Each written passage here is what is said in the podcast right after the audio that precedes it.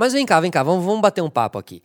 Você já passou por uma situação, pô, biografia, né? A gente adora ver, ler biografias e documentários e tal, mas você já passou pela situação de procurar um que você queria muito e só encontrar em inglês? Aí, tipo, não conseguir, porque você não, né, não, não tem ali o domínio do, do inglês.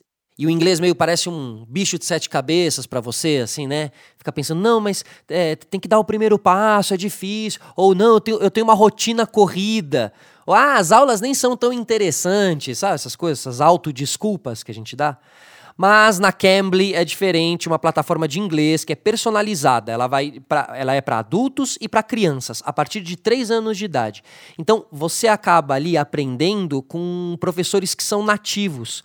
E hoje em dia, né, dá para fazer tudo pelo computador, app, no celular ou então no tablet, certo? E na hora que for melhor para você. Então nem precisa marcar, marcar o horário, ou pegar o carro, ir até lá, né? Quem nunca fez uma aulinha de inglês particular? Eu já fiz. Então sobrou um tempinho livre, abre o site, vai lá e faz uma aula e vai agregando conhecimento, certo? Então além de escolher aí a aula pelo seu nível, você também pode escolher pelo sotaque. Olha que legal, tem sotaque americano, sotaque britânico, sotaque irlandês, né, que é o sotaque do Conor McGregor, certo?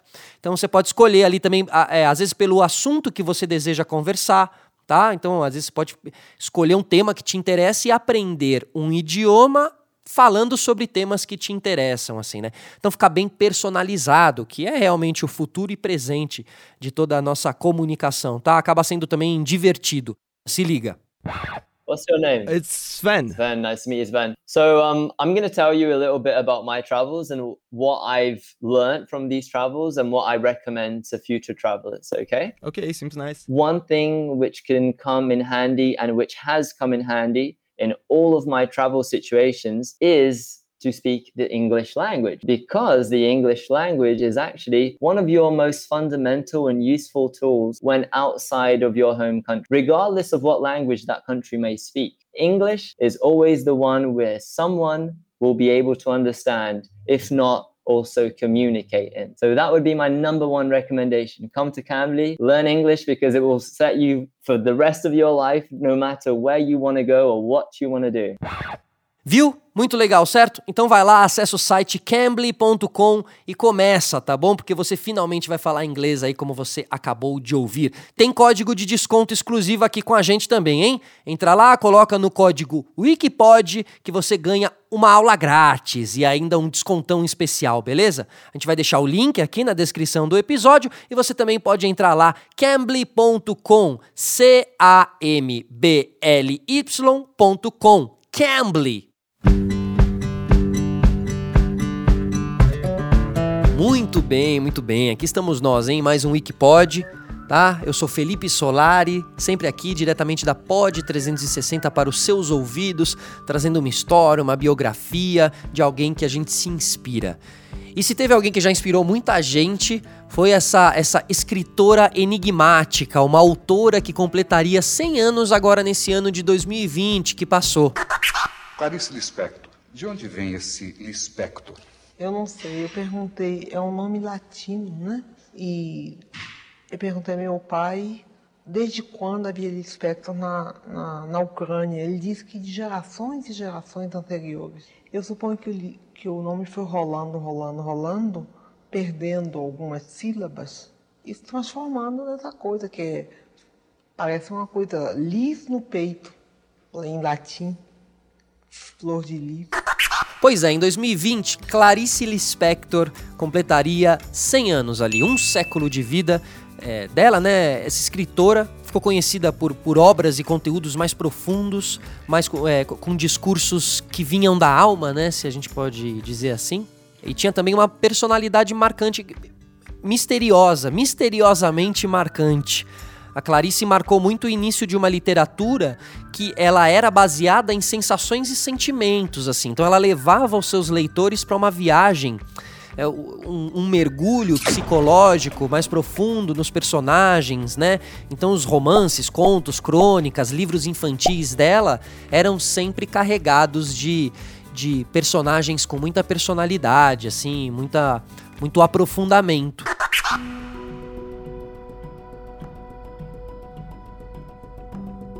Agora, tem, tem, ela tem toda uma história, toda uma jornada. Nasceu no dia 10 de dezembro de 1920 na Ucrânia. E ela era de origem judaica russa, então ela passou por, por apertos ali, passou um momento da vida fugindo de perseguição aos judeus durante a Guerra Civil Russa. É, inclusive o nome Clarice foi uma das formas que o pai dela encontrou de esconder toda a família quando eles chegaram aqui no Brasil.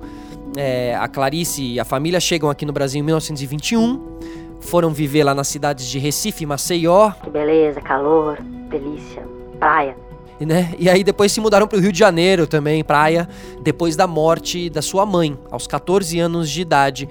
E aí foi nesse momento, 14 anos de idade, quando ela perde a mãe, que ela começa a, a se tornar escritora, a ter os primeiros contatos ali com, com, com o papel e caneta, né? E, a, e aí ela seguiu, acho que aí ela encontrou o caminho dela e sempre se dedicou à escrita, mesmo quando ela se formou em Direito na Universidade Federal do Rio de Janeiro. Ela, pô, se forma em Direito, né? É, mas não acaba não exercendo e não, não se aprofundando nisso. Mas assim, vamos trazer, vamos trazer a Clarice Lispector aqui para nossa conversa, né? Clarice, quando, quando que você realmente começou a escrever? Mais que conhecido, você começou aos sete anos sei. de idade. Antes dos sete anos eu já fabulava, já inventava história. Por exemplo, inventei uma história que não acabava nunca. É muito complicado para explicar essa história como era. Mas quando eu comecei a, a ler e escrever, comecei a escrever também. Pequenas histórias. E se a gente for falar de processos, assim, processo criativo, como é que era quando você era jovem, a jovem Clarice Lispector? Intensa, inteiramente fora da realidade eh, da vida. Desse período, você se lembra do nome de alguma produção? Bom, eu escrevi um, várias coisas antes de publicar meu primeiro livro. Eu já escrevia para revistas, contos, jornais, eu ia com a timidez enorme mas uma timidez de ousada. Eu era eu sou tímida e ousada ao mesmo tempo. Eu chegava lá na revista e dizia: Eu tenho um conto, o senhor quer publicar? Aí eu me lembro que uma vez foi o Raimundo Magalhães Júnior que olhou, leu um pedaço, olhou para mim e disse: Você copiou isso de quem? Eu disse: Ninguém, é meu. Ele disse: Você traduziu? Eu disse: Não. Ele disse: Então vou publicar. Muito bem, então foi isso. Ó, aí aos 23 anos de idade, ela publica o seu primeiro livro, Perto do Coração Selvagem, em 1943. E aí, nesse mesmo ano, ela se casa é, com um diplomata chamado Mauri Gurgel Valente. Eles começam a morar em diversos países. Ela passa por Itália, Portugal, Inglaterra, Suíça, Estados Unidos. E sempre ali, muito elogiada por esse primeiro livro dela e, e, e exercendo a escrita mundo afora, assim. Depois de um tempo, em 59, 1959, ela, ela se separa com os filhos que ela teve também nesse, nesse tempo. Ela volta para o Rio de Janeiro e aí nesse retorno que ela tem aqui para o Brasil, ela já é reconhecida como uma grande escritora e aí ela começa a se dedicar a escrever é, em colunas femininas com o pseudônimo de Ellen Palmer. E aí a gente até separou aqui um trecho de uma dessas colunas, né? Então ela dizia: Sejam vocês mesmas Estudem cuidadosamente o que há de positivo ou negativo na sua pessoa e tirem partido disso. A mulher inteligente tira partido até dos pontos negativos. Uma boca demasiadamente rasgada, uns olhos pequenos, um nariz não muito correto podem servir para marcar o seu tipo e torná-lo mais atraente. Mas desde que seja seu, seu mesmo. Ellen Palmer. Nos anos seguintes, ela continua no Rio de Janeiro, publica ali vários livros aclamados, sempre aclamados pela crítica, uh, contos e crônicas também em jornais locais. Só que em 67 ela começa a se dedicar a um novo perfil de escrita que acaba, acabaria acompanhando ela até o final da vida. Nessa fase, ela lança o seu primeiro livro infantil, chamado O Mistério do Coelho Pensante, e que já é eleito ali no primeiro ano pela campanha nacional da criança como o melhor, o melhor livro infantil do ano.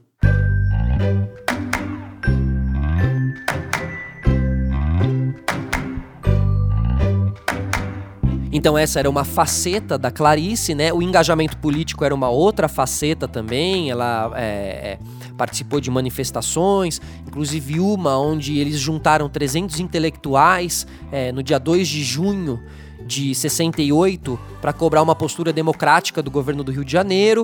Uh, e depois ela também continua combatendo na linha de frente na passeata dos 100 mil contra a ditadura militar. Depois ela, ela, ela mostra uma outra faceta que é a de tradutora, né? E ela acaba traduzindo alguns autores bem consagrados, Júlio Verne, Agatha Christie, Edgar Allan Poe. E eu acredito que como escritora deva, deva ser muito interessante, deve ser muito interessante você traduzir livros assim, porque você agrega conhecimento de escritas, você estuda a escrita do Allan Poe, né? Você acaba se aprofundando muito. O Peninha, né, que é o Eduardo Bueno, que é um escritor aqui que escreve muito sobre a história do Brasil e que tem um canal ótimo de YouTube também chamado Buenas Ideias. Ele, ele é um cara que traduz também, traduz muitos livros, inclusive o On the Road, né, que é um clássico aí para os jovens que querem sair estrada fora com a mochila e o carro e tal. É, On the Road é um clássico, assim. Ele, inclusive, sempre cita isso no, no canal dele. Agora, apesar dessas é, facetas, né? Ela sempre foi uma personalidade enigmática, Clarice. Ela mesma dizia que ela era um mistério para si mesma, ela não, ela não escrevia para agradar ninguém, né? Talvez ela escrevesse realmente para se entender, vai saber. Eu sou uma amadora e faço questão de continuar a ser amadora. Profissional é aquele que tem uma obrigação consigo mesmo, consigo mesmo de escrever, ou então com o outro em relação ao outro. Agora eu Faço questão de não ser um profissional, para manter minha liberdade. E algumas polêmicas, né? Porque polêmica não pode faltar. Mas assim, alguns feitos controversos é que ela, ela participou do primeiro Congresso Mundial de Bruxaria, que foi em Bogotá, na Colômbia. E ela fez ali uma, um, uma conversa, né? Fez uma fala com a relação entre literatura e magia. E em 77, 1977, ela publica o seu último romance, A Hora da Estrela e também a sua coleção de crônicas Para Não Esquecer.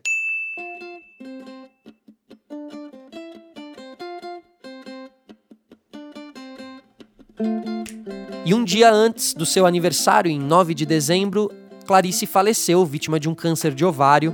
É... Mas nos anos seguintes, algumas obras continuaram sendo publicadas, né? O artista ele morre fisicamente, ele, ele se eterniza nas suas obras e muitos que são muito criativos, né, se vão e deixam aí muitas obras para a gente ainda continuar sentindo um gostinho de novidade aí vindo dessas pessoas, né? Artistas musicais também já fizeram isso e tal. E entre essas obras, um deles é o, o, livro Um Sopro de Vida e também a coletânea de contos A Bela e a Fera. Então a gente está falando de uma mulher que revolucionou a escrita, né, que foi muito marcante assim.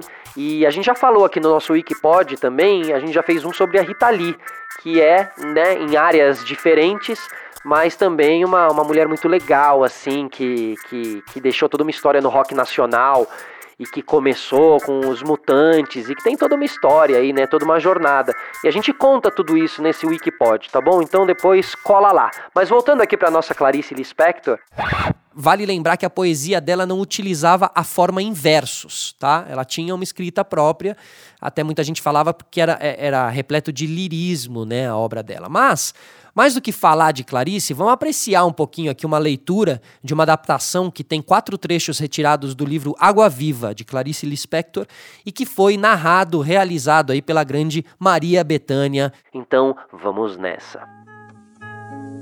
E eis que depois de uma tarde de quem sou eu, e de acordar a uma hora da madrugada em desespero, eis que às três horas da madrugada acordei e me encontrei. Fui ao encontro de mim, calma, alegre, plenitude sem fulminação. Simplesmente eu sou eu e você é você. É lindo, é vasto, vai durar. Eu não sei muito bem o que vou fazer em seguida, mas por enquanto olha para mim e me ama. Não. Tu olhas para ti e te amas. É o que está certo.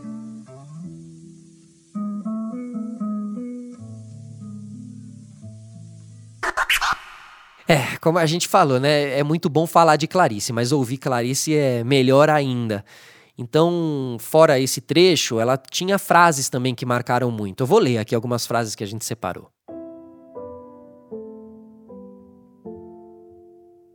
Liberdade é pouco. O que eu desejo ainda não tem nome. Minhas desequilibradas palavras são o luxo do meu silêncio. Ou, sim, sim, minha força está na solidão. Eu não tenho medo nem de chuvas tempestivas e nem das grandes ventanias soltas, pois eu também sou o escuro da noite. Que isso, hein? Meu pai amado.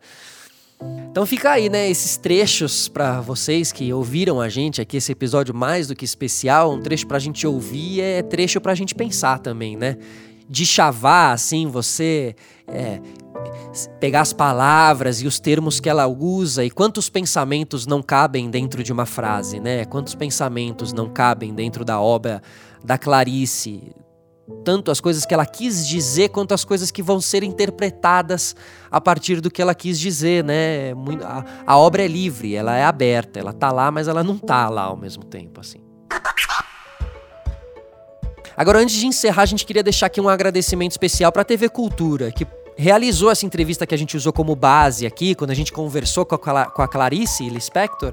Esse trecho aí foi tirado do programa Panorama, que tá aí no YouTube, se você procurar, dá para assistir aí as entrevistas também da, da Clarice, tá bom? Valeu, pessoal. Meu nome é Felipe Solari, aqui diretamente da Pod 360. Um beijo para quem é de beijo, abraço para quem é de abraço. Até uma próxima. Tchau.